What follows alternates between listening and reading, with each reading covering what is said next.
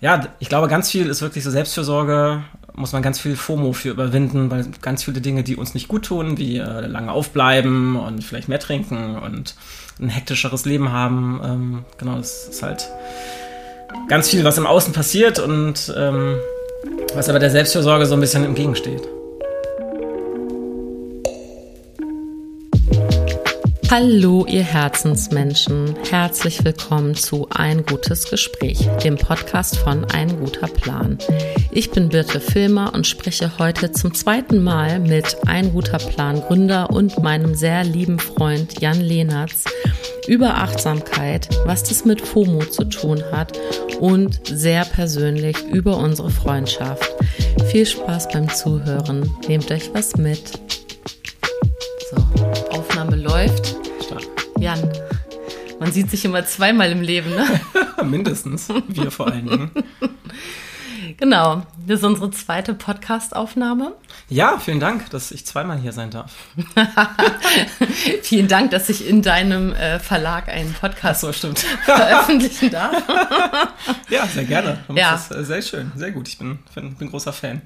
Haben sich aber äh, viele Leute auch tatsächlich explizit gewünscht, also auch nach unserem ersten Gespräch.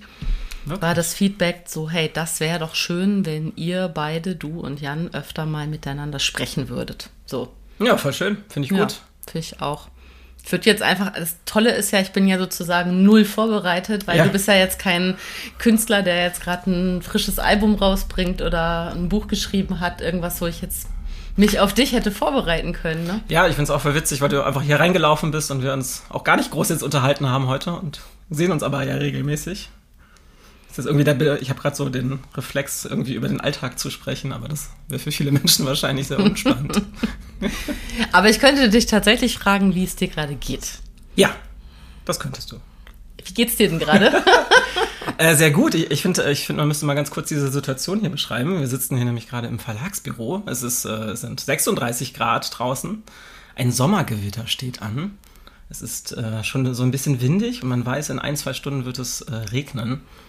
Und- Hopefully, ja. Ja, ja. Äh, aber ich finde, man merkt es schon, man riecht es auch so. Ähm, und ich finde es so ein, ein, eins meiner Lieblingswetter. Ich finde es voll schön. Also, wir kriegen es So- gerade hier nicht mit, weil das Fenster zu ist, aber so So generell. das Prägewitter. Prägewitter im Sommer. Okay. So, und äh, ich finde das gerade so, so ganz heimelig. Ganz, ganz tolle Stimmung. Und dann geht es mir immer gut. Das ist toll. Ich finde es sau heiß. Es ist, es ist noch sau heiß, aber man weiß, es wird gleich kühler. Während dieses Podcasts vielleicht sogar noch. Meinst du? Okay, ja. Also ich finde es auf jeden Fall auch, ich finde viel bemerkenswerter, dass wir in diesem Raum sitzen, dass der so wahnsinnig schön geworden ist und dass das alles vor einem halben Jahr gar nicht klar war, dass es irgendwann diesen Raum gibt, weil hier renoviert wurde im Büro und wir haben die erste Podcast-Folge in einem Hotelzimmer aufgenommen. Hatten voll die Technikprobleme, ich war super aufgeregt, hatte mega Herzklopfen. Ja.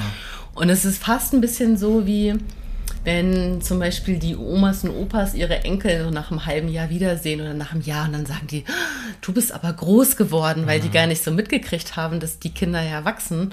Und jetzt denke ich, geil, ich sitze hier so voll entspannt, du bist voll entspannt, du musst Ja. auch keine technischen Probleme von mir Ja. lösen, sondern äh, Meinst du, das ist dann so wie bei, bei, bei neuen Alben von Bands irgendwie, von wegen, ja, die sind ja gar nicht mehr so wie früher. Das wird Ja, voll genau. professionell und so. Der, der Charme ist weg. ja, ey, spiel mal was von deinen alten Sachen. Ja, genau. äh, aber ja, stimmt, äh, der Raum ist schön geworden und ähm, ist ja auch ein bisschen für dich so hier eingerichtet. Und äh, Ja, Ja. jetzt gerade für uns, dass wir sprechen können. ja. Richtig toll. Ja, Ja. genau, und aber, aber genau, mir geht es gut gerade. Ähm, es ist, äh, alle Bücher für die Saison sind im Druck. Das ist für uns ja immer so das, die stressigste Phase mit so Terminkalender. Ne? Da muss man echt so im, im Frühling anfangen, die fürs nächste Jahr zu setzen. Und jetzt machen wir bald den Adventskalender. Also nochmal, es ist gerade Ende Juni, es sind 36 Grad und wir müssen jetzt den Adventskalender machen. Aber genau, die großen Sachen sind im Druck und das ist dann immer ganz schön, so fürs Team auch. Und wir haben gestern einen Teamausflug gemacht und haben ein Floß genietet und war, ich bin auch ganz selig. Das ist voll schön. Jetzt habe ich fast ein bisschen Angst, dir zu erzählen, was ich dir eigentlich heute, also mir Oh. ist heute was, ich hatte so einen super emotionalen Moment, dachte, oh, es ist wieder so super typischer Birte-Moment und der war so überemotional, dass ich dachte, ach, das erzähle ich dir, erzähle ich Jan später im Podcast. Ich war auf dem Sommerfest in der Schule hm. ähm, und dann haben die Kinder, die unterschiedlichen Klassen haben dann so Lieder gesungen und eben auch so, ja, verschiedene Friedenslieder und dann auch ähm, Sag mir, wo die Blumen sind. Mhm. Ich weiß nicht, ob du das kennst. Mhm. Ne? Und dann ist ja so, sag mir, wo die Blumen sind, wo sind sie geblieben, mhm. wo sind, wo die Frauen sind, wo sind die Männer, mhm. sag mir, wo die Soldaten sind und dann, mhm. ne, so, der Krieg hat sie geholt und mhm. sag mir, wo die Gräber sind. Und das haben diese Viertklässler da gesungen mit Gitarrenbegleitung im Chor auf diesem Hoffest. Und ich habe einfach instant geflennt und habe gedacht so, ey, wie krass ist das bitte, weil ich kenne dieses Lied selber aus meiner Kindheit, die ja. einfach ein paar Jahrzehnte her ist. Ja. Und es hatte damals eine Relevanz und es hat heute eine Relevanz ja. und es war alles daran. Es war total schön. Also ich dachte, ey, schön. Also gibt es was friedlicheres als Kinderstimmen, die Friedenslieder singen? Ich glaube nicht. Und gleichzeitig hat es mich auch irre melancholisch gemacht und ich musste halt einfach flennen. Ja, irgendwie wollte ich dir das gerne erzählen, weil ich dachte, das passt irgendwie gerade, ich finde es fast gerade gesellschaftlich voll viel zusammen total. Wer kennt hier nicht den alten ähm, Grundschulklassiker? Aber nee, es, es stimmt schon, ne? das war bei uns damals auch irgendwie. Ich kenne das auch noch aus meiner Kindheit. Ähm, ja, das stimmt. Auch die erste Folge unseres Podcasts, deines Podcasts, wo ich war, äh, da, da war es noch eine andere Welt. Da war das, glaube ich, noch gar nicht Thema. Oder? Nee, nee, nee. Also wir haben im Dezember äh, ja, 21 ja. aufgenommen und, und Kriegsbeginn, äh, an, Angriffskrieg mhm. Ukraine war ähm, im Ende Februar. Ja. Also ich glaube nicht, dass die Welt dann eine andere war. Also im Sinne, aber ich weiß, ja, was du meinst, ne? ja. ne? Also was unsere Wahrnehmung und auch die, die Nähe der, der ganzen Katastrophe angeht. Und ähm, ich glaube, dass es eben schon auch nochmal eine, ja, die Wahrnehmung von vielen Menschen verändert hat. Ja, genau. Wie, wie selbstverständlich eben das nicht ist, äh, in Frieden zu leben. Ja, genau, ja. das meine ich natürlich. Ähm, ja, auch für mich. Ne? Ich bin ja auch irgendwie quasi so äh, indirekt von betroffen gewesen durch, durch die Einsätze. Und äh, hat mich auch nochmal jetzt irgendwie ganz schön anders irgendwie mitgenommen als andere Katastrophen vielleicht. Ne? Es ist halt einfach dann durch die Nähe. Ja, also anderes. kurz zur Erklärung, du bist äh, Rettungssanitäter beim, ist richtig, ne? Äh, beim, Sanitäter im im Deutschen Roten Kreuz, genau. Ja, genau. Und hast halt ganz, ganz, ganz viel äh, Einsätze schon ja. äh, mitgemacht am Hauptbahnhof bei der Ankunft von Flüchtlingen und ja. Ja, genau. Von Tag 1 eigentlich, ne? Bin ich, bin ich da in der Krisenhilfe am Hauptbahnhof und ähm, ja, viel, viel direkte Eindrücke gehabt. Äh, ja. Ja, und ich habe das auch ja, also wir sind ja befreundet, das haben wir ja schon in der ersten Episode erzählt, aber falls ja. das jemand, falls jemand nicht gehört hat und das nicht weiß, also wir sind arbeiten eben nicht nur zusammen, sondern wir sind wirklich sehr gut befreundet und deswegen äh, habe ich das ja auch einfach als Freundin äh, mitbekommen, was das auch mit dir macht und Aha. dass du zum Beispiel auch gesagt hast, dass sich das auch äh, schon ernster gemacht hat, ne? dass du schon irgendwie auch mhm. dann dein, dein Umfeld anders wahrgenommen hast, nochmal mit einem anderen Filter.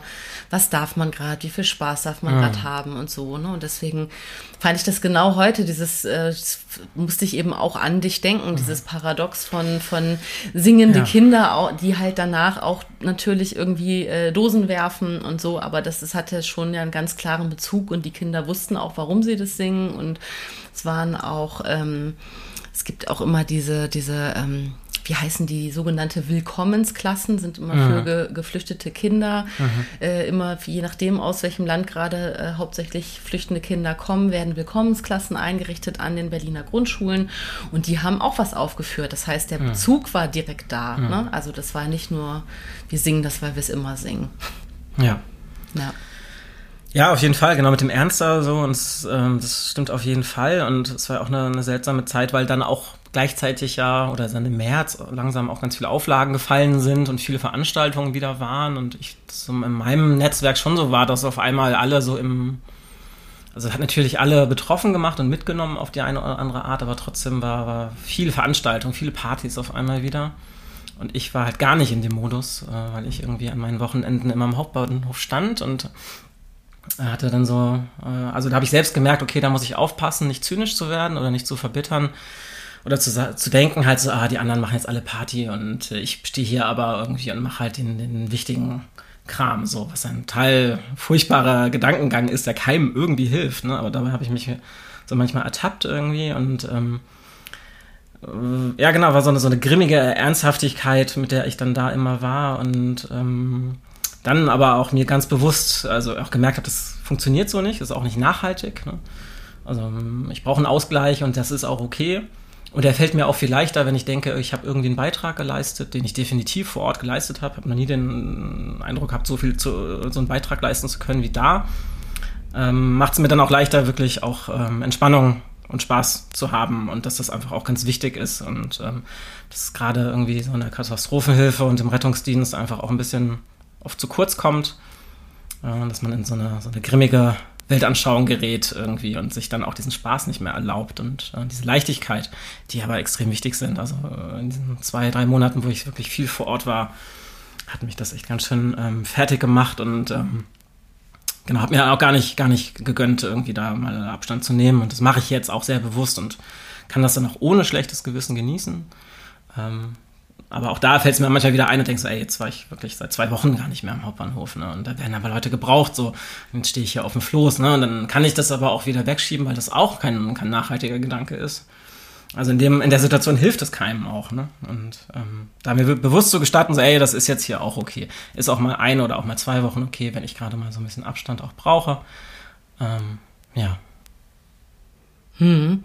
Und woran ich denken muss, ist, dass wir alle auch wirklich kollektiv als Gesellschaft irgendwie festgestellt haben, wie wichtig, ähm, also wie das wirklich Teil unserer, unserer Persönlichkeitsbildung auch ist, unseren Bezug zu, zu Kultur. Also dass wir irgendwie, also wir haben ja in den ganzen Lockdowns und diesen ganzen Maßnahmenzeiten äh, der letzten zwei Jahre Pandemie ja auch ganz doll diese all diese sozialen ähm, Veranstaltungen vermisst und irgendwie mhm. dieses so, hey, im, auf einem Konzert sein und irgendwie oder auf einer Party sein oder und wenn oder Hochzeiten feiern oder von mir sogar Beerdigungen äh, stattfinden mhm. lassen, ne, in einem größeren Rahmen und dass das dazugehört, also dass aber eben jetzt die Leichtigkeit eines Konzerts äh, auch zum, zum, zu unserem Menschsein gehört und dass das, äh, ja. ne, dass, dass dabei irgendwie Freude und Energie entsteht, die, die dann halt wieder an anderer Stelle irgendwo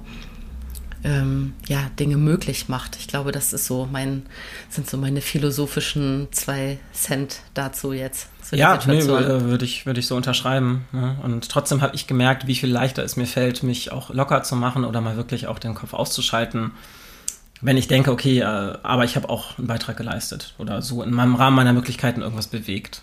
Das fand ich eine ganz, ganz gute Erkenntnis oder eine ganz schöne Sichtweise, ähm, weil ich sonst immer dachte, so irgendwie äh, in den Zeiten zu feiern oder in, äh, auf so einer Welt so immer irgendwie so ausgelassen zu sein, fühlt sich immer komisch an und das habe ich jetzt nicht mehr so. Ne? Also jetzt denke ich so, mir fällt gerade was total Lustiges ein, war völlig absurd, auch die bescheuerte Geschichte von einer Freundin, mit der ich äh, ähm, die inzwischen auch Mutter ist, aber als sie noch nicht Mutter war, mit mir und einer weiteren Freundin äh, unterwegs war und wir irgendwie zusammen feiern waren und wir beiden, die schon Muttis waren, irgendwie uns echt da gut einen reingestellt haben und irgendwie ein bisschen wild waren und die andere Freundin einfach dann gesagt hat, naja, hier, also die Muttis feiern hier echt so am dollsten und so. Und das war gerade der Bezug zu, wenn man irgendwie weiß, was man so schon getan hat ja. an, an sozialer Arbeit, an Care-Arbeit, ja. äh, ne, dann, und das hat man ja im besten Fall, äh, wenn man einigermaßen irgendwie das ernst nimmt mit dem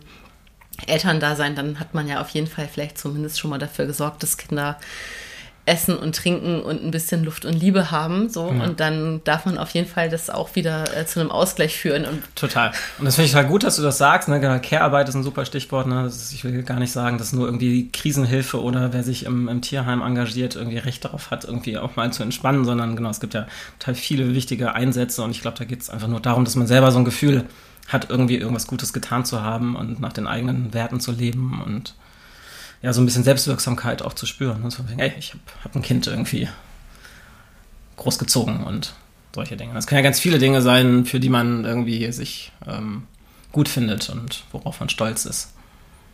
Ja.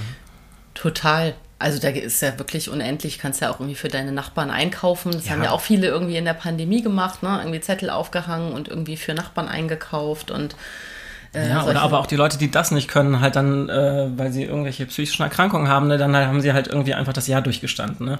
Ja. Das können auch solche Sachen sein und das darf man nicht vergessen. Also ich kriege das einfach oft, viele schreiben ja so, boah, immer, ja, und wenn ich deine Stories sehe, so hier Rettungsdienst und da, so fühle ich mich so schlecht. Ich denke so, nee, so, ich weiß, wie, was du für eine Belastung hast. So, ich hab, ey, ich bin der privilegierteste Mensch auf der Welt wahrscheinlich oder einer der. So, ich, ich habe einfach so viel Freizeit. Ne? Also ich habe keine Family. So, ich, ich bin Geschäftsführer von einem Verlag, der ganz gut läuft. Ich, ich habe einfach die Möglichkeiten, solche Dinge zu machen. Aber das ist einfach so viel Zeitaufwand. Das, das kann, können viele einfach gar nicht. Die wenigsten Menschen können das in dem Rahmen. Und genau, das muss auch nicht auf diesem Level sein. Und dann schreibe ich ja immer so, ey, so egal was, was du machst, so irgendwie darum geht's halt nicht. So Hauptsache, so du bist im Einklang mit deinen Werten und manchmal ist es auch einfach nur, dass man ja halt auch nichts schafft und überlebt.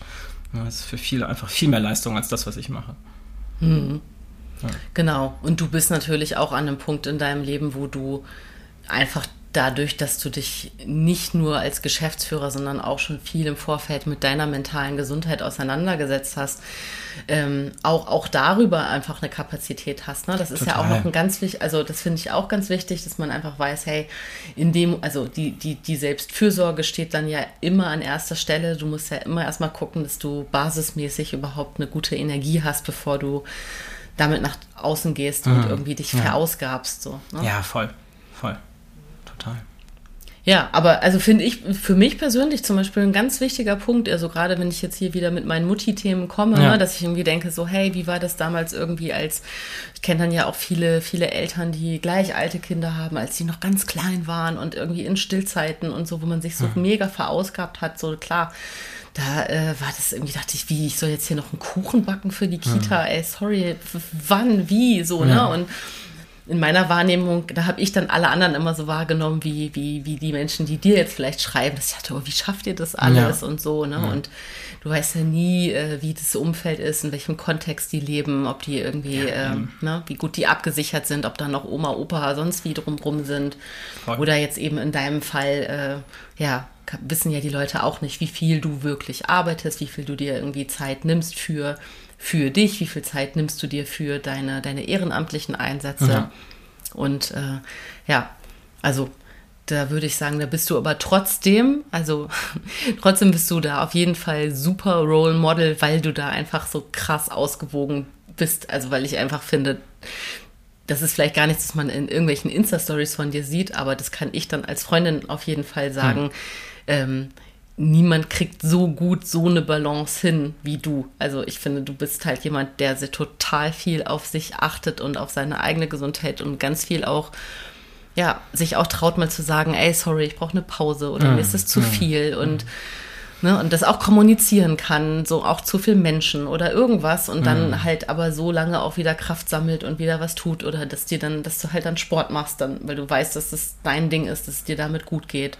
Mhm. Oder du hast schon immer super viel auf Schlaf geachtet, zu Zeiten, wo ich halt ja. halt irgendwie gesagt habe, ey Jan, komm, Alter, lass jetzt hier irgendwie wild werden. Und so, nee. nee ich brauche meine acht Stunden. Ich will jetzt schlafen. so, ist ja. sorry bitte. So, ja, ich gehe zu Hause, ich schlafe jetzt und da war ich auf jeden Fall äh, auf der ungesunden Seite des Lebens.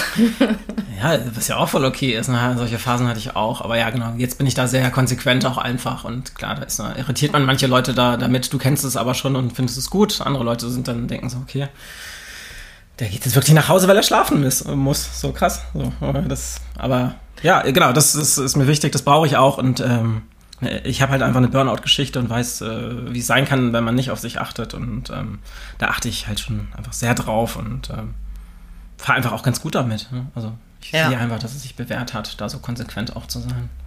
Ey, und gerade beim Thema Schlaf bin ich dir ja voll inzwischen nachgeeifert. Das hat sich echt um 180 Grad gedreht, ne? Also ja, das finde ich gut. Fast jeden Abend 22, 30 ist mhm. irgendwie bei mir, ne? Weil ich ja. so früh auch raus muss und das äh, krieg schon Nachrichten, wenn ich irgendwie um 23 Uhr noch auf irgendwas antworte, ja. ach, du bist noch wach. Und ich habe ja hm. aber wirklich auch ganz lange Angst davor gehabt, dass ich dadurch langweilig werde. Ja. Das finde ich irgendwie, ja.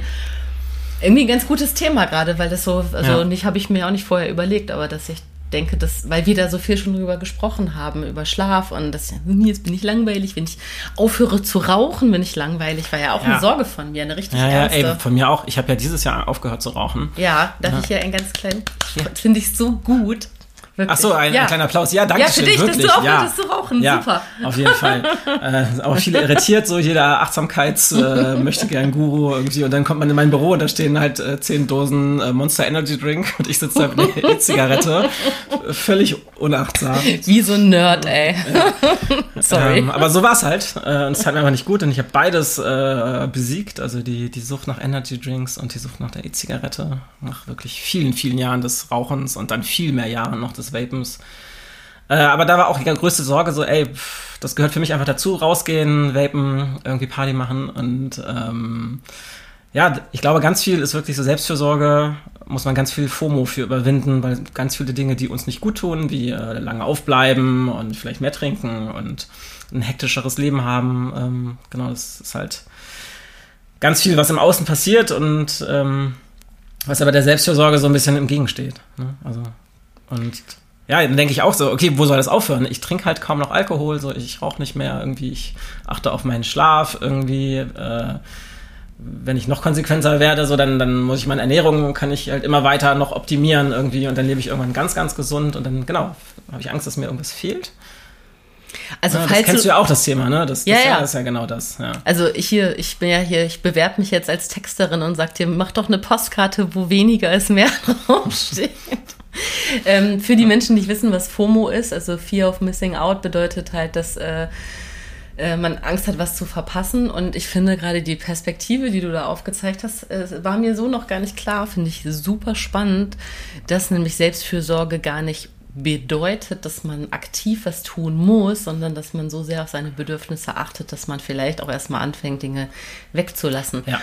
Weil ganz oft Voll. es ja eine Sorge ist, auch von Menschen sagen, ja, hier Achtsamkeit schön und gut, aber mhm. wann denn? Ich habe überhaupt keine Zeit für Achtsamkeit. Ja, genau. Und das, ähm, genau. Im Idealfall gibt es dir ganz viel Zeit, weil es hat viel damit zu tun, Dinge sein zu lassen. Grenzen ja. zu ziehen, Menschen vielleicht auch aus dem eigenen Leben so ein bisschen zu schmeißen, irgendwie ein Partyverhalten irgendwie zu reduzieren und ähm, das gibt einem auch ganz viel Zeit. Ne? Also es ist nicht von wegen, okay, ich brauche jetzt nochmal jeden Abend eine halbe Stunde für Meditation oder irgendwas oder irgendwelche Workshops. Nee. Ja, finde nee, aber habe ich so, also so klar, wie du es gerade gesagt hast, habe ich es äh, tatsächlich noch nicht betrachtet. Und klar, will mir jetzt noch so viele Sachen einfallen, auch so ein Digital Detox, ey, wie viel, wenn ich gestresst, wenn ich gestresst bin ja wie viel blöd ich irgendwie in Social Media rumscrolle, ja. einfach um so ein, ja, so, so, so, ein Kompensationsding da laufen zu lassen. Einfach, weil ich denke, oh, ich will mich jetzt hier mit diesem Problem, was ich in meinem Kopf habe, nicht beschäftigen. Ja. Also lenke ich mich ab. Und, und dann vergeht locker irgendwie mal eine halbe Stunde mit Instagram-Stories, die mir gar nichts bringen. Also, nichts, ne? ja. also, also in dem Moment dann wirklich nicht mal Inspiration. Also ja. ich will gar nicht Social Media verteufeln, weil ja. ich da wirklich auch total viel guten Input per se kriegen kann. Also je nachdem, wie aktiv und bewusst ich das nutze. Aber ich benutze es halt ganz oft dann nicht bewusst, um mich zu inspirieren, sondern um wirklich einfach, ja, mich zu, mich so ein bisschen auf dumm zu schalten. Und das ist ja auch oft ein Grund, warum man weggeht und trinkt oder zu wenig schläft oder wenn man, also nicht grundsätzlich und man soll auch Spaß, also ich, klar kannst du auch Spaß haben und kann man überhaupt alles nicht pauschalisieren, aber es ist halt immer die Frage, wofür machst du das? Also trinkst du halt Alkohol, weil du irgendwie gerade einen Scheißtag hattest und dann irgendwie ja. das so ein bisschen wegsaufen willst oder trinkst du, weil du ganz bewusst irgendwie weißt nicht, ähm, es macht mich gerade locker in der Runde, in der ich bin und dann bin ich ein bisschen ungehemmter beim Tanzen ja. und das Tanzen macht mich aber so glücklich, dass ich dann einfach auch mit einem guten Gefühl um drei Uhr nachts irgendwie umfallen darf, weil, weil halt Party und weil getanzt, aber ja. aus einer guten Motivation heraus. Ja. Können wir das so, ist es, äh, darf man das so stehen lassen oder ich ist das schon Alkohol befürwortend? Mm, würden manche vielleicht sagen, äh, und ich glaube, für viele Menschen ist die Trennung vielleicht gar nicht so klar. Ne? Die, die sagen dann, denken dann vielleicht, okay, ich mache das ja einfach nur, um in dieser Runde eben sozialer zu sein. Und eigentlich ist es dann doch ein anderer Hintergrund. Es ist sehr komplex und geht dann ja auch schnell ins Pathologische bei Alkohol. Also ich, es ist schon ein schwieriges Thema, aber ich glaube, es ist voll okay zu sagen, ja, generell kann man das natürlich auch, wenn man sich äh, damit vielleicht auch mal ein bisschen befasst hat und reflektiert hat, auch, auch verantwortungsvoll mit umgehen trotzdem glaube ich, auch dann schadet der Alkohol. Äh, allein physisch und auch psychisch äh, passiert da ganz viel, was viele ja auch gar nicht wissen, was da für Abläufe sind. Ne? Das ist auch ein Problem. Aber ja, ähm, ich glaube, das kann man, kann man so sagen, wie du das sagst. Mhm.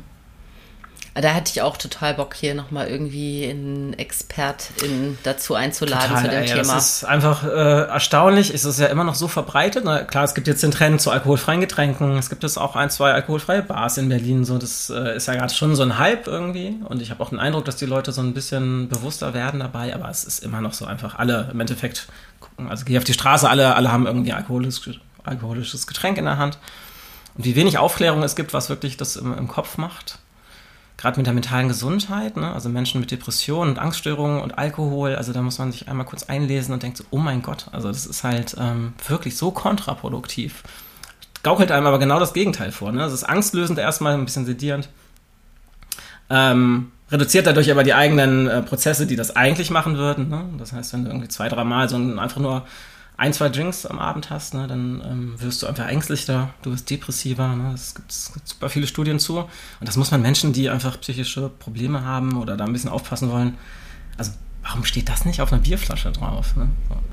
Das finde ich schon, schon krass. Und das, aber weil es auch mit dem, mit dem Vapen, ne? Also ich habe mich danach erst damit beschäftigt, was das alles mit der, mit der Lunge macht und auch mit der Psyche, also Nikotin. Oh mein Gott, das ist so krass, wo ich immer dachte, so, ah, jetzt muss überall ein Totenkopf auf jedem, auf jedem Liquid drauf sein. Das ist ja auch voll albern und voll, voll anmaßend von der EU. Und jetzt denke ich aber so, krass, da muss viel mehr drauf. Jesus Christ. Also wirklich. Also, so Mental Health äh, Warnhinweise würde ich mir gerne auf, auf Nikotin und ähm, Alkohol wünschen. Dann kann ja immer noch jeder selber oder jede selber entscheiden, wie sie damit umgeht. Aber diese Info fehlte mir total. Mhm. Überlege ich gerade, ob ich das eigentlich, nö, glaube ich, hatte ich so auch nicht auf dem Schirm. Hm. Nee, das ist auch nicht so. Und das ist aber, wenn du, wenn du es einmal suchst online, so, da gibt es echt. Muss man im Internet gucken. Such mal auf YouTube, informiert dich mal. Ach, schlimm. Ey, das verlinke ich euch in den Show Notes. Ja, aber das ist ein super Thema, das Weglassen. Auch du hast ja auch schon gerade in einem Nebensatz gesagt, ne, auch irgendwie Menschen, die einem nicht gut tun und mhm. so oder oder auch äh, weniger zu arbeiten zum Beispiel. Also ich meine, ne, ich bin hier ein bisschen on fire, was gerade Politik angeht. Ne? Das, mhm. Also was ist hier los hier mit 42 Stunden Woche? Was ist? Äh, ich habe eben deine Instagram Story gesehen. Es, äh, sind mehr politische Sachen bei dir? Find ja. gut. Ja. Ich bin auch wütend. Ja. also ja, was für ein Bullshit einfach. Also bitte. Oder? Also können ja. wir uns bitte sofort darauf einigen, dass wir keine 42-Stunden-Woche ja. wollen und brauchen und. Ja, wenn es jetzt immer mehr Studien gibt, dass irgendwie eine Vier-Tage-Woche irgendwie äh, genauso produktiv ist, sogar produktiver. Ähm, also 32 Stunden, dass das einfach auch nicht, nicht funktioniert irgendwie mit den 42. Ja damit du kein Eigenlob aussprechen musst, mache ich das für dich. Das ist ja hier im Verlag auch sowieso äh, Vollzeit bedeutet vier Tage Woche. Ja, ne? genau, ne? Also das vier ist Tage Woche äh, eingeführt. Ja, ja, genau. Das ist aber was eben überhaupt nicht selbstverständlich ist. Nee. Deswegen und ich habe es nicht mal mitbekommen. Du hast es mir einfach irgendwann letztens äh, hast du gesagt, du suchst neue MitarbeiterInnen und dann haben wir kurz drüber gesprochen. Ja. Dann hast du gesagt, nee, Vollzeit heißt bei uns vier Tage Woche. Also mhm ich bin ja eh, äh, spreche ja immer sehr gerne von dir auch als vorbildlichem Chef. Ja. ja. Kannst du jetzt einfach annehmen, weil ja, kannst du natürlich an. jetzt schlecht, also verstehe ich, wenn du das jetzt nicht selber irgendwie dich jetzt hier ja, nein, lobhudeln äh, möchtest. Ja, ich glaube, wir machen ja sehr vieles richtig, aber wir, also es ist, ist ja auch mal ganz schön stressig, ne? Das ist so irgendwie, da, da, da darf man nix, sich nichts vormachen, das ist ein Saisongeschäft die letzten drei, vier Wochen irgendwie würden deine, würden meine Mitarbeiterinnen dir zu dir mal interviewen. So, die hätten, also es ist schon, äh, ist schon auch anstrengend und das sagen wir aber auch bei den, ein, ein, bei den äh, Gesprächen am Anfang so von den, ey, es ist hier leider noch nicht der Job, wo man äh, wirklich, wo es immer entspannt ist. Ne? Das der ist ja geheime Podcast. Ziel. Jan Lehnertz ist geblockt, darf nicht hören und ihr, ja. das Team packt aus. Das Team packt aus, ja. äh, nee, genau, also es ist ja auch schon anstrengend, aber genau, wir versuchen zumindest und wir reden ja auch offen darüber und man kann das auch hier immer äußern und das tun die Leute auch. Ne? Also, die Leute beschweren sich auch von wegen, ey Jan, es ist so anstrengend das Projekt machen wir nicht. Also das ist ja auch ein gutes Zeichen, dass man das hier noch kann, ne, dass die Leute sich beschweren und keine Angst haben und dann ändern wir, dann lassen wir Dinge auch einfach. So, das ähm, ist total wichtig. Aber ja, ich glaube, wir, wir machen vieles auch richtig und ich nehme das Lob hier mit an. mhm. Du hast zum Beispiel auch mal ein Buchprojekt abgesagt, weil dir das einfach, weil du gesagt hast, du hast diese Kapazität dafür nicht. Ja. Das fand ich total krass in dem Moment. Dachte ich so, wieso, warum, weshalb? Also ich habe mhm. wirklich ganz lange gebraucht, um dann jetzt im Nachhinein sagen zu können, so, ey, einfach nur fetten Respekt davor, dass du auch also egal worum und wieso und in welchen Umständen das irgendwie entstanden wäre, aber immer ja auch, also ich zu dem Zeitpunkt auch noch die Einstellung hatte, das ist doch immer eine Chance, damit auch irgendwo karrieremäßig was mhm. zu erreichen oder mhm. irgendwie in so einem Bekanntheitsgrad oder was auch immer. Und dass dir das in dem Moment, dass du diese Prio da nicht hingesetzt hast, sondern wirklich gesagt mhm. hast, so, nee, ich habe nicht die Kapazität, ich habe die Ressourcen bei mir selber nicht und dann ist die einzige Konsequenz, es nicht zu machen. Ähm, du merkst, ich bin noch bei dem Weglassen-Thema. Hm. Weil ich das ja. wirklich so, also ja, so wie du es vorhin gesagt hast, habe ich es noch nicht gesehen. Und das, ich rede ja mit den ganzen anderen Menschen, die bis hier schon in äh, dem Podcast waren, ja irgendwie auch immer mal kurz über mentale Gesundheit, mm, Achtsamkeit, ja. weil du von allem irgendwie darauf kommen kannst, weil es mm. eben nicht eine Schublade Voll. gibt, die Esoterik-Schublade, die man dann aufmachen muss, sondern das kannst du einfach Nö, genau. auf universell anwenden, anwenden. Ja. genau, ja. Auf jeden Fall. Ja, das mit dem Buchding, ja, das, äh, genau, äh, so wie du sagst, klingt das voll gut. Von wegen, ah, ich habe überlegt, das schaffe ich nicht, das wird dann Stress und deswegen lasse ich es, weil es besser für meine mentale Gesundheit. Haha, genau. äh, ich hatte aber eine Scheißangst, dass ich richtig scheiter, dass ich irgendwie äh, im Burnout wieder lande, ähm, dass ich irgendwie ein richtig dummes Buch auch fabriziere, irgendwie, weil ich zu viel will.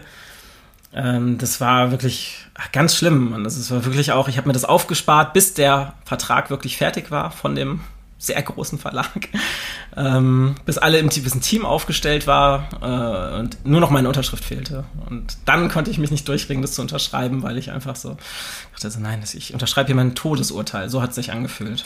Das war wirklich ganz, ganz schlimm. Und ähm, wahrscheinlich hätte ich es irgendwie geschafft, aber es, äh, ich denke immer darüber nach, wie wäre es gewesen. Es wäre, glaube ich, ein guter Zeitpunkt gewesen, ein eigenes Buch zu machen, aber ähm, da traue ich dann meiner mentalen Gesundheit auch nicht, weil ich weiß, Stress und dieser Leistungs Leistungsdruck ist einfach meine Achillesferse.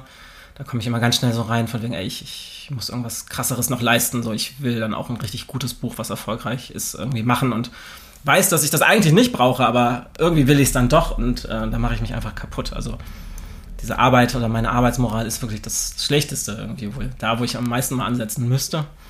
Und deswegen konnte ich diesen Buchvertrag nicht unterschreiben, aber ähm, ja, irgendwann werde ich einen unterschreiben. Ne? Also es ist schon, aber ich werde dann erst das Buch fertig haben. Und ich habe, ähm, ich war vor zwei Wochen auf der Republika und da habe ich eine Literaturagentin äh, getroffen und eigentlich ist es ja so, man, man kriegt einen Vertrag und hat ein Konzept, irgendwie ein Manuskript und dann schreibt man so richtig los. Und äh, ich meinte eher zu ihr, also, ey, so kann ich das gar nicht machen, weil ich, das wird mich so stressen. Ich kann erst einen Vertrag unterschreiben, wenn ich das Buch fertig habe. Und dachte ich, sie lacht mich aus und sie meinte so, ey, das wäre einfach so gut, wenn das alle so machen würden. weil alle, die sie unter, oder die meisten, die sie unter Vertrag hat, stressen sich halt so sehr, ne? weil, weil, du dann halt in diesem Prozess drin bist. Dann wird ein Veröffentlichungsdatum wird festgelegt und dann musst du halt liefern. Und ähm, das ist für kreative Menschen einfach nichts. Ich habe gerade das, das, Bild vom König, der den Hofmaler beauftragt hat, irgendwie jetzt das Porträt zu malen und das musst du dann irgendwie abliefern. Ja. So, und wo du einfach ja. weißt, sonst wirst du irgendwie geköpft, wenn. Ich weiß nicht, was darin steht dann im Vertrag, äh, weil man es nicht liefert, ob es Vertragstafeln gibt. Ich erinnere mich auch gar nicht mehr, wie es bei mir war. Geköpft wahrscheinlich nicht, aber es wird sich so anfühlen, wahrscheinlich. Mhm. Dass man denkt, so, man ist dann gescheitert, hat alle enttäuscht und ähm, naja, was dann viele machen, ist in den Schreibknast gehen. Ne? Also viele fahren dann irgendwo hin, suchen sich Tipps für irgendwelche abgelegenen Orte und nur mit Laptop. Und da wurde mir auf jeden Fall gesagt, das ist das Schlimmste, was man machen kann. Ne? Das ist einfach eine, eine Qual irgendwie. Und ich, so, ich sehe mich da so sehr, dass ich einfach einen Monat vor Abgabe irgendwo hinreise und da dann einfach jeden Tag leide. Und äh, nee, deswegen. Oh Gott, in so einem vergitterten Turmzimmer. Was witzig ist, weil mein Büro ist vergittert. Ja, stimmt. Jetzt wird das ich schicke dir dann irgendwann eine, äh, eine coole Prinzessin, die auf dem Drachen vorbei, die dich befreit. Ja. hm. Ja, sind wir irgendwie, wo sind wir da hingekommen zum Buch, zum, immer noch zum, wir sind immer noch beim Weglassen. Ähm, ich glaube, ich hänge gerade immer noch dem Satz nach, äh, auch Menschen wegzulassen. Das klingt das, ganz schön hart, ne? Ja, genau. Aber ich glaube, es ist auch total schwer, aber ähm, wieder ein, Beispiel ähm, aus dieser Zwangsreduzierung heraus, klingt jetzt auch sehr hart, ähm, als ich Mutter geworden bin, muss einfach dazu wissen, dass ich vorher auch viel Halligalli live hatte, einfach durch dieses freiberufliche, ja, nennen wir es ruhig Künstlerin-Dasein, habe ich ja so nie genannt, aber irgendwie ja schon auch irgendwie in Kreisen unterwegs war, wo viele Events waren, wo irgendwie viel auch darüber stattgefunden hat. Und ähm, dass dann ja erstmal das nicht mehr möglich war äh, mit Baby zu Hause, also nicht in dem Maße. Und das hat zum Beispiel damals ganz klar auch Menschen aussortiert, bei denen ich gemerkt habe, ähm, dass es eben keine wirkliche liebevolle oder sonstige ähm, ja, sinnstiftende Verbindung war. Ne? Also na klar gibt es auch Leute, mit denen du arbeitest, mit denen musst du nicht liebevoll verbunden sein. Da reicht es, dass es ein, ähm, ein verantwortungsvoller Umgang miteinander ist, ein respektvoller Umgang und dass der einen praktischen Nutzen hat. Ne? Also das, äh, das ist ja auch nochmal, muss ja auch nicht alles romantisieren, Ja. aber das schon trotzdem sich auch auf allen Ebenen, also so den sehr freundschaftlichen, aber eben auch den beruflichen abgezeichnet hat, wo man vielleicht auch einfach so, ohne nachzudenken, ja, Zeit gefüllt hat mit Events und auch Zeit gefüllt hat mit Menschen Ja. Und ähm, gar nicht die, auch jetzt klingt auch so richtig neoliberal, die Qualität der Beziehung irgendwie dabei im Auge hatte, aber vielleicht ist es trotzdem völlig okay, das so zu formulieren und zu sagen, hey, warum verbringe ich denn Zeit mit diesem einen Menschen oder habe ich ein, Ja, also für, ich finde, ich glaube, es ist ein richtig schwieriges Thema, deswegen habe ich Bock, das gerade mit dir anzugucken, weil ich Ja, glaube, ich- dass ich- du da auch kluge Sachen zu sagen kannst. ich glaube noch nicht, vielleicht im dritten Gespräch dann, weil das ist für mich gerade mal so ein wichtiges Thema, ähm, dass ich merk, merke.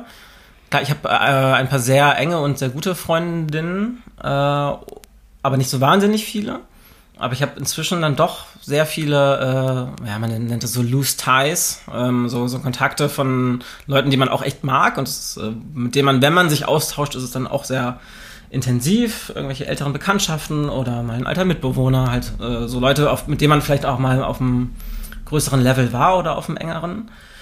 Wo jetzt aber aus ganz vielen Umständen das einfach so ist, dass man sich vielleicht, keine, keine Ahnung, einmal im Monat maximal irgendwie schreibt. Irgendwie.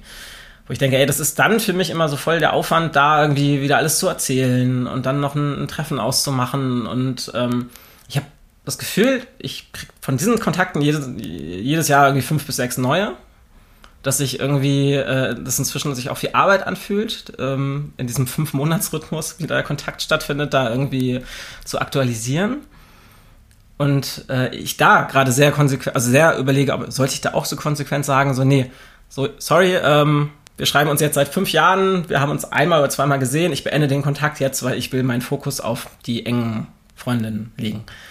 Und ich denke, okay, das wäre jetzt vielleicht richtig konsequent, aber ich glaube auch nicht, dass das richtig ist. Also ich glaube, man braucht auch irgendwie diese, diese entspannteren Kontakte, diese lockereren.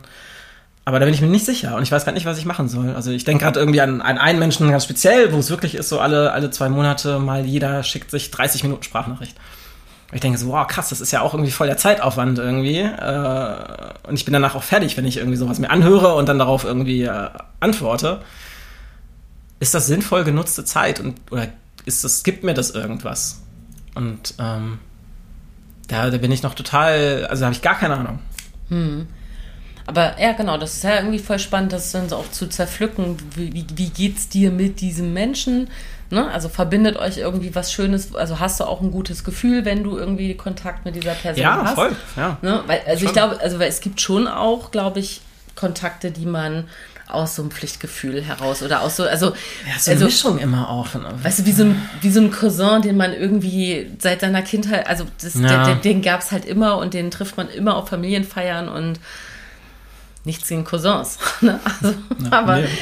aber, aber wo einfach durch eine, durch eine verwandtschaftliche Verbindung äh, irgendwo vielleicht eine Verpflichtung eher da ist. Oder, Mhm. keine Ahnung, manche Menschen fühlen sich verpflichtet zu alten Schulfreunden aufgrund der gemeinsamen Schulzeit irgendwie einen Kontakt zu Total. halten. Ja. Ähm, ne, so, aber dann, das ist ja genau, wie du sagst, das geht ja fast allen Menschen so, dass man, dass da immer neue Menschen ja dazu kommen, weil ja, man sitzt ja nicht zu Hause und redet mit niemandem, sondern selbst wenn man jetzt super gesettet irgendwo auf dem Land lebt, im Einfamilienhaus, dann kommt ja trotzdem mal eine neue Person in den Sportverein oder sowas. Und klar, in dem Leben, was du lebst, äh, lernst du natürlich auch durch deine ganz vielen verschiedenen Ebenen, also beruflich, aber auch durchs Ehrenamt und Ja. deine Weiterbildung und so. Da sind ja auch immer neue Leute, die dich dann Mhm. vielleicht eben jetzt inzwischen auch schon seit ein paar Jahren begleiten. Ne? Total. Und ich glaube, dann ist es fast zu analytisch, wenn ich sage, so, ah, nee, das sind nicht die Menschen, die mich komplett erfüllen und ich will den Fokus auf die fünf, sechs engen, guten Freundinnen legen.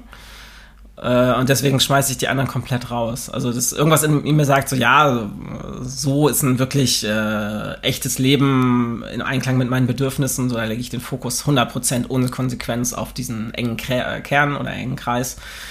Ähm, aber ich glaube, ja, also ich glaube, meine Tendenz ist, nee, dass es nicht so funktioniert und ähm, auch diese, diese lockeren Kontakte, die, die auch immer so ein bisschen mit Pflichtgefühl auch verbunden sind, dass, dass die schon auch irgendwie ihren, ihren Wert haben. Und ich wüsste auch gar nicht, wie man die dann beenden würde. Also würde man dann sagen, so, sorry, ich habe mich entschieden, die jetzt nicht mehr zu antworten. Würde, man's, würde man die ghosten irgendwie? Das ist allein schon, dann, das fühlt sich schon falsch an, da irgendwie so analytisch ranzugehen. Mhm. Ich schreibe jetzt auf jeden Fall auf meine gedankliche Liste äh, zu der zum Alkoholexpertin ja. äh, bitte noch eine Beziehungsexpertin oder äh, dazu. Gibt es Freunde, äh, Beziehung, Entschuldigung, ja. Äh, Beziehungsexpertinnen gibt es glaube ich viele. Gibt es Freundinnen-Expertinnen, also Leute, die irgendwie alles darüber wissen, wie man Freundschaften pflegt? Im, ja, ja, also genau. Also das, das ja, das wäre genau, das wäre nämlich, finde ich gerade. Ja, mega. Lass uns das mal irgendwie. Ja, oder? genau, weil das ist ja einer, der, der in, ne, ich meine, wenn ich schon mit dir rede, dann dürfen wir ja auch über einen guter Plan reden. Und ja. das ist ja ein Punkt, ein ganz zentraler Punkt der Achtsamkeitsampel. Äh, wo du einmal ankreuzen kannst, ne? wie hm. viel habe ich irgendwie, äh, ähm, ich bewerte die wie gut habe ich geschlafen, wie gut habe ich, wie viel habe ich getrunken und wie waren heute meine sozialen Beziehungen und die sollst du ja auch für dich bewerten und das kann ja eben auch beides sein, ne? Also das kann sein, dass du sagst, okay, es war zu wenig. Ja. Ich habe mich einfach nur auf meine Arbeit gestürzt und habe zu viel auf dem Rechner geguckt und habe mit keinem echten Menschen, mit dem ich wirklich verbunden bin, kommuniziert, aber es kann eben genau das Gegenteil sein und sagen, ja, pff, ich bin halt so Party-Hopping-Mensch und habe voll die Sehnsucht eigentlich nach was, ähm, nach einer tieferen Verbindung mhm. und dafür muss man sich ja aber auch dann drauf einlassen und sortieren. Also glaube ich jetzt, haue ich jetzt hier als mhm. Privatmeinung raus, aber ja. lass uns da gerne mal eine Expertenmenschen dazu holen. Total. Auf jeden Fall. Ja, ich, ich finde es super spannend. Ähm, es gibt ja auch jetzt mehr Literatur zu dem Thema Freundschaften und ähm, ja. Ja. ja. Gut, dass wir beide drüber reden. Ja, voll. Genau. Wir haben uns mhm. letztens das erste Mal gestritten. Richtig. Uiuiui. nach, fünf, naja, eigentlich gar nicht huiuiui. Nee, nee, aber, eigentlich aber, gar nicht. Aber, aber, aber trotzdem halt, ist es schon. Es war remarkable, weil nach 15 Jahren das Freundschaft das erste Mal und alle alle Beteiligten waren ganz aufge ja, es gab, Genau, es gab ein, also eigentlich war das Drama nur groß, weil du in einem Umfeld warst und ich in einem Umfeld und eigentlich, wenn man es runterbricht, dann waren es, glaube ich, so war es ein schwieriges Telefonat und wir haben uns beide nach zehn Minuten schon entschuldigt und gesagt, okay, so geht es nicht. Ja, mit ganz vielen Herzchen. Ja, ja. aber trotzdem, genau, wir haben es äh, angeflaumt. Ja. Ein bisschen und äh, waren irritiert und sprachlos kurz und ähm, ja.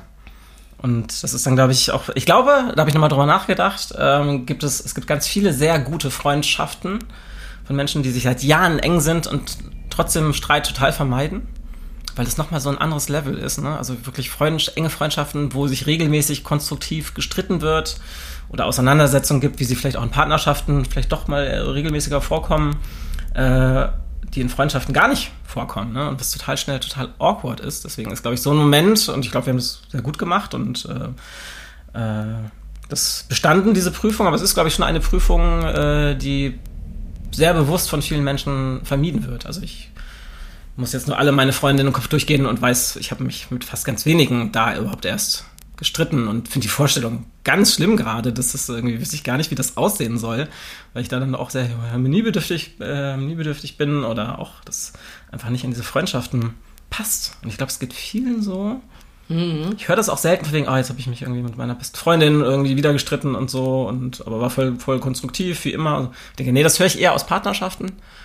Freundschaften nicht so, aber vielleicht. Äh, Kannst du es bestätigen? Oder? Ja, ich überlege gerade, also ich glaube, was zum Beispiel ganz lustig ist, ich habe einen guten Freund, mit dem ich mich schon öfter gestritten habe. Da hast du dich nämlich auch schon drüber gewundert und gesagt, so, ach krass, ah.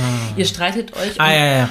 und dann habe ich aber auch manchmal gesagt, ja, wir sind manchmal wie so Geschwister oder Mhm. so. Also das ist so und, und, und, und lustig, dass ich dann sozusagen das gleich auf eine, mit einer anderen Beziehungsebene vergleiche. Mhm. Ähm, weil bei Geschwistern ist es ja so, dass die ja zumindest irgendwie blutsverwandt sind und das, das finde ich, passt gerade voll zu dem, was du sagst, nämlich dass, äh, dass man es in Freundschaften eher vermeidet. Also dass man es nicht Freundschaften schreibt man Streit nicht zu. Bei Geschwistern würde man das eher sagen. Mhm. Ja, und wie du voll. sagst, pa also pa äh, Paarbeziehungen auf jeden Fall. Also da würde sich jetzt keiner wundern, wenn man sagt so, oh, ey, hier, keine Ahnung, am Wochenende haben wir uns irgendwie angemault oder irgendwie gab es da Streit, dann wundert man sich viel weniger, als wenn man Mhm, ja, sagt, hier, ich habe mich ich mit meinem besten Freund oder meiner besten Freundin gestritten. Dann würde man sagen, oh, was war denn da los? Ja, Was ist denn? ja, ja denke ich auch. ja. Und Und dadurch auch wenig, wenig Versöhnungskultur halt einfach auch, ne? was in Partnerschaften, in Funktionierenden ja schon auch dann existiert. Ne? Dann ist das auch okay und dann war es vielleicht auch gut und nötig. Äh, dass das in Freundschaften eben nicht, dann auch nicht so etabliert ist. Ne? Wenn man sich selten streitet, irgendwie ist es da auch irgendwie sehr spannend, wie man.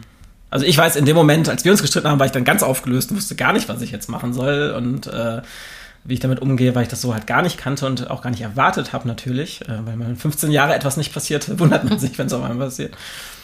Ähm, naja, dass ich dann halt das auch direkt klären wollte, so. Das hat mich natürlich dann auch sehr beschäftigt. Du, wir haben das auch, ich möchte das erzählen, weil es so schön ist. Wir haben das aufgelöst, indem du mir ein Taxi geschickt hast und mich hast abholen lassen und ich irgendwie mit Flipflops und kurzer Hose zu dem Event gebracht wurde, wo du gerade warst, weil das dann der Ort war, an dem wir uns dann ja, Ja. auch direkt irgendwie in den Arm gefallen Ja, aber das sind. muss dann auch sein. Genau, wir sehen uns jetzt also dann halt irgendwie. Drama können wir. Ja, ja, das stimmt, das wirklich. ja.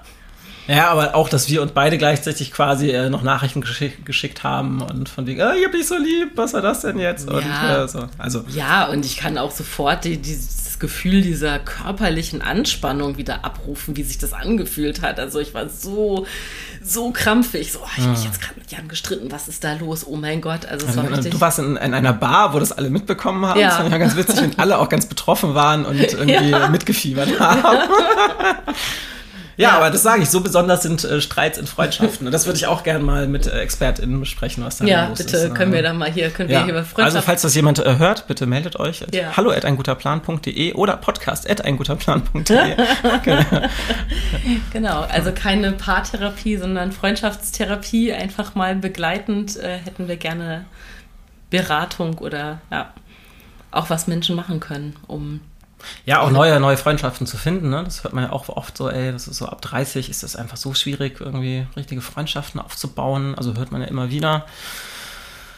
Überlege ich gerade, wie es bei mir war, würde ich gar nicht sagen, weil es dann auch immer Momente gab, wo ich irgendwie in ganz neue Kreise gekommen bin, sei es durch die Arbeit, irgendwie durch, durch ein Büro oder jetzt durch das, ähm, durch die Sanitätergeschichte, dass ich da in Kreise gekommen bin, wo ganz klar ist, ey, da macht man regelmäßig irgendwas, was sich gut anfühlt, zusammen und lernt sich so kennen. Ne, so entstehen ja Freundschaften eigentlich, ne? regelmäßig irgendwas machen, ohne einen riesen Leistungsdruck.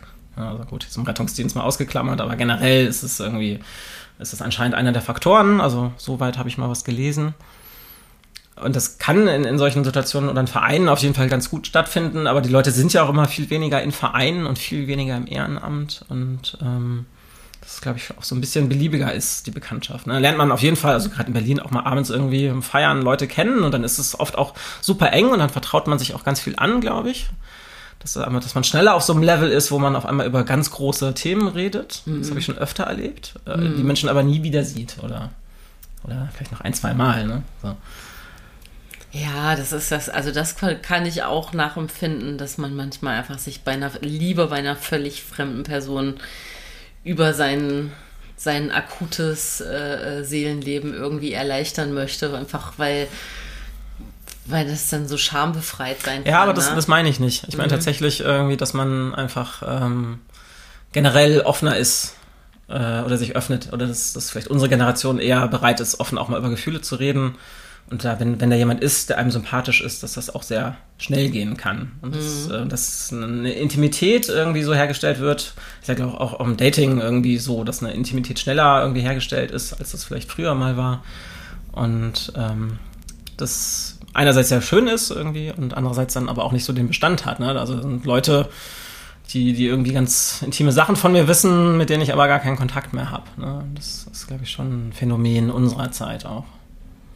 Ja, ich glaube, wenn du unsere Generation, unsere Zeit sagst, dann glaube ich einfach, dass wir beide im Herzen denken, wir sind noch 25. Ja, das ist richtig, das stimmt. Äh, weil ich es gar nicht ja. so sehr unserer Generation oder den über 40-Jährigen ja. irgendwie zuschreiben würde.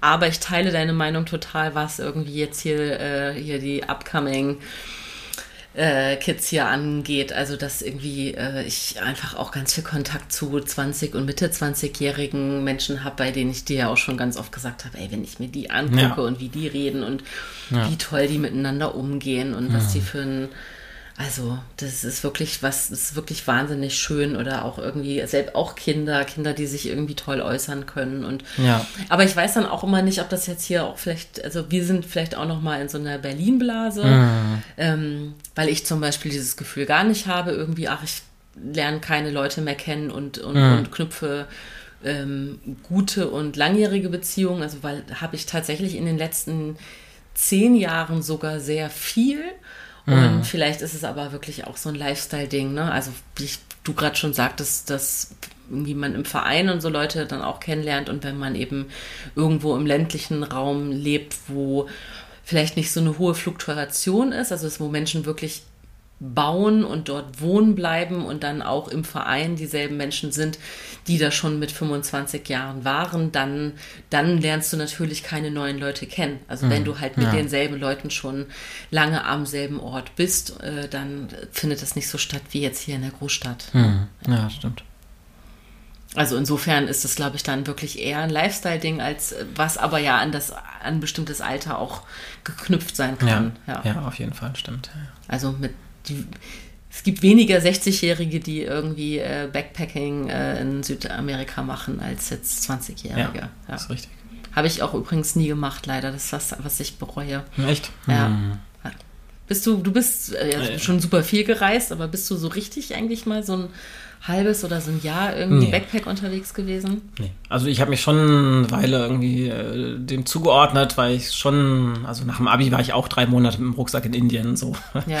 Also das schon, also was meinst du ja auch, aber äh, das war auch das längste.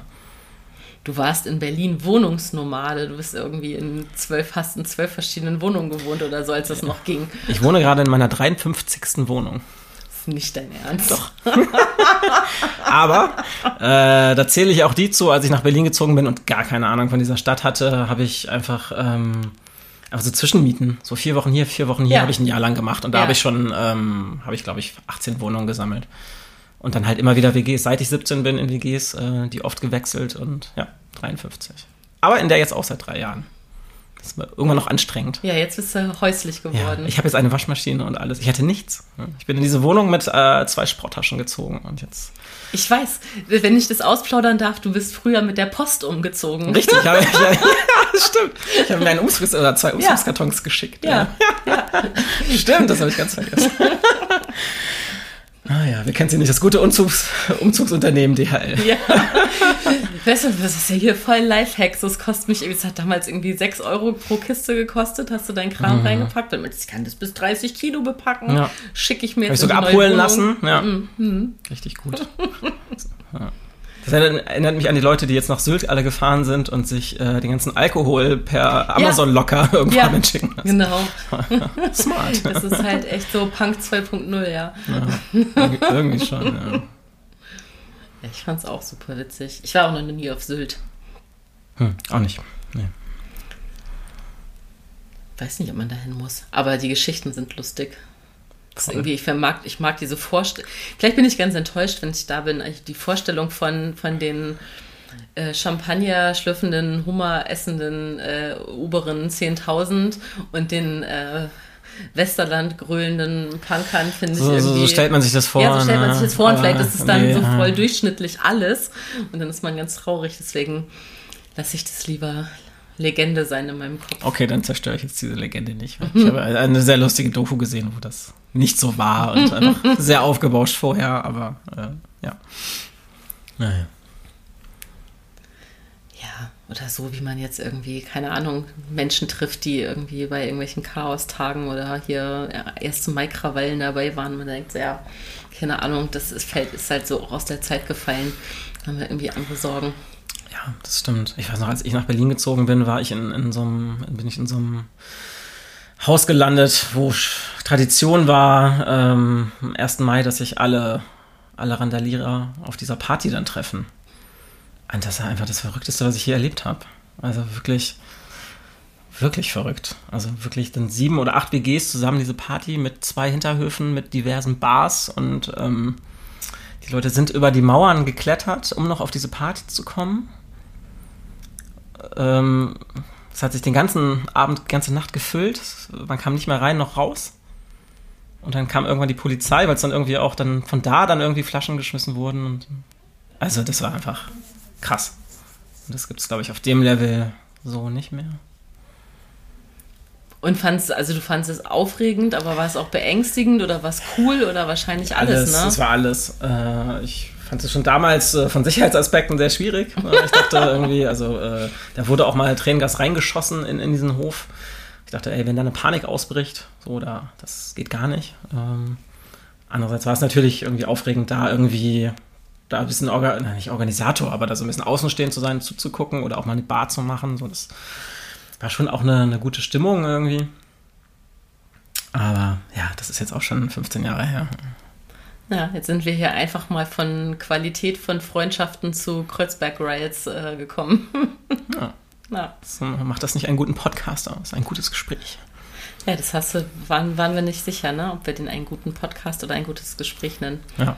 Aber es ist. Äh, ich habe hier wirklich schon viele, viele tolle Gespräche geführt. Also deswegen ist es so wahnsinnig schön, um jetzt nochmal quasi zum Anfang unseres jetzigen Gesprächs zu kommen, dass ich wirklich mhm. denke, ey, das wussten wir beide nicht, auch wenn wir irgendwie, wer, welche tollen Gäste wir auch schon jetzt gehabt haben. Ne? Und es ist ja. ja wirklich alles noch, ist ja trotzdem noch ganz jung. Ne? Der ja, Podcast ist noch ganz jung, ist ein mhm. halbes Jahr her und ähm, ich will es ja auch gar nicht irgendwie so schwelgen oder analysieren, aber ähm, um dann nochmal einen Bezugspunkt auch zur, zur Freundschaft zum Beispiel zu äh, herzustellen, ähm, das ist ein Qualitätspunkt in unserer Freundschaft. Also du hast mich einfach, bevor überhaupt die Idee da war, dass ein guter Plan einen eigenen Podcast rausbringt, hast du mich immer unterstützt, auch mit solchen Ideen. Ne? Also du bist jemand, der mir ganz, ganz viel immer auch, also hm. so eine emotionale Räuberleiter irgendwie hingehalten hat für, für so schönes Wort ne? für so, so so Dinge für so Ideen und und und irgendwie Spinnereien und dass ich so rumgeträumt habe und ja irgendwie vor 15 20 Jahren mal irgendwann gesagt habe ach ich würde gern mal Radio machen oder was auch mm, immer und mm. Dann hast du irgendwann gesagt, Birte, willst du nicht für uns schreiben? Du sagst manchmal ganz kluge Sachen, so ungefähr. so, no way. Und ja. so ist es so entstanden. Und dass ich aber jetzt gerade denke, ey, wie schön, das ist das, was ich mit dir ähm, also du bist ja gar kein Podcast-Podcast-Mensch. Also du bist, hast du sagst du ja auch selber, ist jetzt gar nicht so dein, dein Medium, aber nee. trotzdem ist, bist du quasi Pate dieses Podcasts sowieso auch eben auch auf mhm. freundschaftlicher Ebene, mhm. nicht nur von Verlagsseite. Ja, ich, ich supporte das 100 Prozent. Ich äh, bin, bin, ein Riesenfan von dem, was du hier alles machst irgendwie. Ich habe nicht jede Folge gehört, äh, das, das stimmt. Ähm, aber es hat andere Gründe, weil ich einfach das Format oft, also nicht in der Stimmung dafür bin. Aber alles, genau, was du damit schon gemacht hast und wie gut du das machst, äh, ähm, aber es wundert mich gar nicht. Ne? Wir waren von Anfang an klar so, ey, Podcast, wir, wir stellen vielleicht die Technik und den Raum und ganz grob die, die Brand und du aber mit deinen Deep Talk Skills und deiner Stimme, ähm, das wird, das kann nur gut werden. So, mhm. ne? Dankeschön. Jetzt sind nicht, jetzt muss, kennst du Zimmerfrei? Kennst du diese, ja. diese ja, ah, da ja. gab es immer am Ende die ultimative Lobhudelei. Ah, richtig. Ja, das hast du jetzt gerade gemacht. Ja. Also, nee, jetzt findest du es hier, wie heißt, sagt man, es ist fast ein bisschen awkward gerade. Findest so. du? Ja. ja, für mich halt, genau. Ach so, ja, ja, ja. okay, ja, das ist ähnlich, so. wenn, wenn du erzählst, was ich alles Tolles mache. So. Ja, Aber es ist total wichtig und das mache ich jetzt seit diesem Jahr, um mal wirklich ganz praktische Achtsamkeitstipps herauszuhauen. Ja, Dafür komm. hören die Leute doch eigentlich zu. Ja, bitte. So, Achtung, jetzt spricht Jan Achtung. Lehnertz. Honigdusche. Ja, die Technik der Honigdusche. Ey, ohne Scheiß, sowas aufschreiben. Ich mache das jetzt auch immer, wenn mir Dinge, Dinge schöne Menschen sagen, schöne Menschen, nee, Menschen schöne Dinge sagen, schöne Menschen schöne Dinge sagen. schreibe ich das danach auf. Und es gibt wirklich Tage, äh, da, da, da hilft das einfach so. Dann gucke ich mir das an und ähm, das ist Gold wert. Und man vergisst es wirklich. Und jetzt, ja, fühlt sich awkward an, aber ähm, es ist trotzdem irgendwie ein schönes Gefühl. Danach sowieso, wenn man nochmal darüber nachdenkt. Und dann, wenn es dir schlecht geht, ist das einfach, kann das so der Anker sein, der dann aus einem sehr schlechten Tag einen schlechten Tag macht. Und damit ist schon sehr viel gewonnen. Und das machen wir im Team, haben wir das letztes Jahr ähm, in einem Coaching quasi oder einem Retreat, was wir jedes Jahr haben, etabliert, ne, dass wirklich alle über alle anderen einmal irgendwie alles Positive aufschreiben, was ihnen irgendwie einfällt. Und ähm, das ist einfach so wertvoll. Und ich weiß, das ist wirklich eine etablierte Technik, die man immer wieder hört. Die ist nicht von uns, aber ich kann das wirklich empfehlen. Ich habe mhm. da dieses Jahr jetzt irgendwie zehn oder elf Punkte von, und das sind wirklich zum Teil auch kleine Sachen gewesen, dass irgendjemand dieses oder jenes gesagt hat. Ähm, so, ich denke so, ja, wow, das. Zu dir man, und über zu dich. Zu mir, ja. über mich. Wirklich mhm. ganz, so, wirklich Lob. Lobhudelei. Äh, und das nicht sofort immer wegschieben, auch wenn es gerade in dem Moment vielleicht awkward ist, aber da auch das ja, festhalten und äh, ja. Mhm. Das machen die tatsächlich in der zweiten Klasse meines jüngeren Sohnes, machen die eine Lobrunde. Ja. Und ich weiß gar nicht, ob sie es immer zum Geburtstag machen oder ob es sozusagen immer irgendwie eine monatliche Geschichte ist und ein Kind wird ausgesucht, aber dann mhm. sitzen die im Stuhlkreis mhm. und sagen dann alle über ein Kind, was mhm. sie an dem Kind irgendwie ja. mögen. Ne? Und also ist auf jeden Fall, also klar denke ich, dass dann auch bestimmt mal irgendwie schwierig ist, weil du einfach nicht alle in deiner Klasse magst und aber so, mhm. aber dieses grundsätzliche überhaupt darüber nachdenken und auch eben ja. darüber nachdenken, was mag man. Also, dass da so kleine sieben, achtjährige Hosenscheißerchen sitzen und sich irgendwie überlegen, was möchte ich denn jetzt über meine Freundin oder meinen Freund ja. auch sagen, ja. ähm, finde ich total bezaubernd, das irgendwie so früh Voll. auch zu etablieren. Ne? Voll. Und das ist jetzt so oft, das ist mir jetzt diese Woche, glaube ich, schon dreimal aufgefallen, dass wenn ich irgendwie sowas von, zu so einer Technik sage, dass mir irgendjemand sagt, so, ey, das macht mein Kind in der Schule gerade auch. Die meditieren, die machen diese Atemübungen, die haben, machen dies und jenes. Ne? Also ich glaube, man kann sehr viel Kritik über dieses Bildungssystem äh, loswerden. Mhm. Aber ähm, es, es gibt ein paar Ten äh, Tendenzen, die mich dann doch immer wieder überraschen, positiv in dem Bereich, dass da doch so ein paar Dinge sich etablieren, dass, glaube ich, eine neue Generation an Lehrerinnen vielleicht auch so ein paar Techniken mitnehmen. Mhm. Da, ja. da könnte ich jetzt wahrscheinlich ja. nochmal ein eigenes Gespräch mit ja. dir drüber, also einen komplett neuen Thread auch aufmachen, aber, aber ja, äh, da stimme ich dir auf jeden Fall zu, dass äh, Dinge passieren und das ist eben, ich glaube, da ist es eben genauso, wie du sagst, da kommen eben auch Menschen, die was verändern. Also, dass es eben dann von beiden Seiten zu betrachten ist. Das System ist bestimmt immer noch ein sehr altes ja. äh, äh und verkrustetes und darüber haben wir ja, wir haben ja gestern in einem anderen Zusammenhang haben wir darüber gesprochen, dass wir, was, was kann man persönlich tun und was kann irgendwie die Politik tun, um mhm. Dinge in der Gesellschaft äh, zu verändern und voranzutreiben. Und bei der Schule würde ich sagen, also da steht viel, viel Veränderung an im System, aber nichtsdestotrotz kommen da Menschen, ob es jetzt äh, äh LehrerInnen sind oder ErzieherInnen, also allein das, das ist ja auch neu, dass wirklich ErzieherInnen mit in den Schulen sind mhm. und mit in den Klassen und die einfach auch nochmal einen ganz anderen Spirit damit reinbringen, einfach weil es nicht ihre Hauptaufgabe ist, irgendwie ähm, die schriftliche Division irgendwie zu lehren, sondern wirklich einfach auch irgendwie Angebote zu machen mit den Kindern irgendwie, das ist schon toll, ne? Und ja. ganz kurz, weil es auch richtig super sweet war und weil äh, du da auch ja auch einen persönlichen Bezug zu hast als sehr kreativer Mensch. Die haben heute zum Beispiel auf diesem Schulfest ähm, äh, Siebdruck gemacht. Mm. Ne? So, und dann haben die halt selber irgendwie ein paar äh, Entwürfe gehabt, die Kinder, und hatten dann irgendwie, ich glaube, die hatten so fünf, sechs Motive, hatten ihre Siebe vorbereitet. Mm. Und du konntest entweder das schon bedruckt kaufen Stoffbeutel, aber es wurde vorher extra, es wurden Flyer verteilt und du kannst ein Shirt mitbringen mhm, mhm. und konntest dann dein eigenes T-Shirt da Boah, so für drei Euro. Also wirklich, sorry, da müsst ihr nochmal, ne? Und dann haben die das da live gemacht, das ist ne? So geil, ja. Und die anderen Kinder haben aber natürlich auch gesehen, was die da machen. Und ich dachte so, das ist richtig, das fetzt. Ey, das Siebdruck schön. ist so eine tolle Kunstform. Ja. Großartig. Und das ist zum Beispiel eine dieser Dinge, wo ich sage, toll, so, das ist einfach total ja. schön, wenn du Kindern irgendwie zeigen kannst, ihr könnt hier echt, könnt hier eure eigenen Designs machen, ihr könnt hier irgendwie ja, könnt ihr an eure MitschülerInnen irgendwie äh, T-Shirts verkaufen mit irgendwie, oder beziehungsweise die können ihre eigenen mitbringen und wir bedrucken die euch. Ja. Das ist cool. Und das Voll. sind ganz oft diese kleinen Sachen, die dann irgendwie einem auch gute Laune machen. Ja, voll. Ja. Jan, mein Herz Ist schon wieder vorbei. ist schon wieder vorbei. Sagt mein Gefühl. Ich habe doch immer so ein Bauchgefühl. Ja, ich glaube, ich hab's aber auch. Ja. Es war jetzt einfach so schön. Ja, voll. Und also ich weiß nicht, wie es dir geht, aber für mich hat sich wirklich äh, ganz organisch und ganz leicht Total. angefühlt. Voll. Voll. Einfach, war ganz gut, glaube ich, dass du hier reingekommen bist und das Mikro angemacht hast und wir haben an, angefangen zu reden. Das, Ja. Äh, Du hast mir vorher noch einen Toast gemacht. Das ich war einen Toast habe ich dir noch Ja. gemacht, ja. Weil der zweite verbrannt ist. Es wird nur eins. Der war sehr lecker. Vielen Dank für Toast und Gespräch. Ich danke dir für die Einladung in, in, in mein Büro. Sehr gerne. Gehst dir immer herzlich willkommen. Also ich würde sagen, wir sprechen einfach in ein paar Monaten, äh, also wir sprechen eh, aber wir nehmen in ein paar Monaten nochmal Ja, auf sehr und dann gerne. haben wir bis dahin vielleicht hier die Themen schon ein bisschen weiter evaluiert. Mhm. Cool. Voll gut. Mit Hausaufgaben gehen wir hier raus. Ja. Dann sagen wir Ciao an alle und äh, Genau. Ich leg auf hier. Tschüss. Ciao.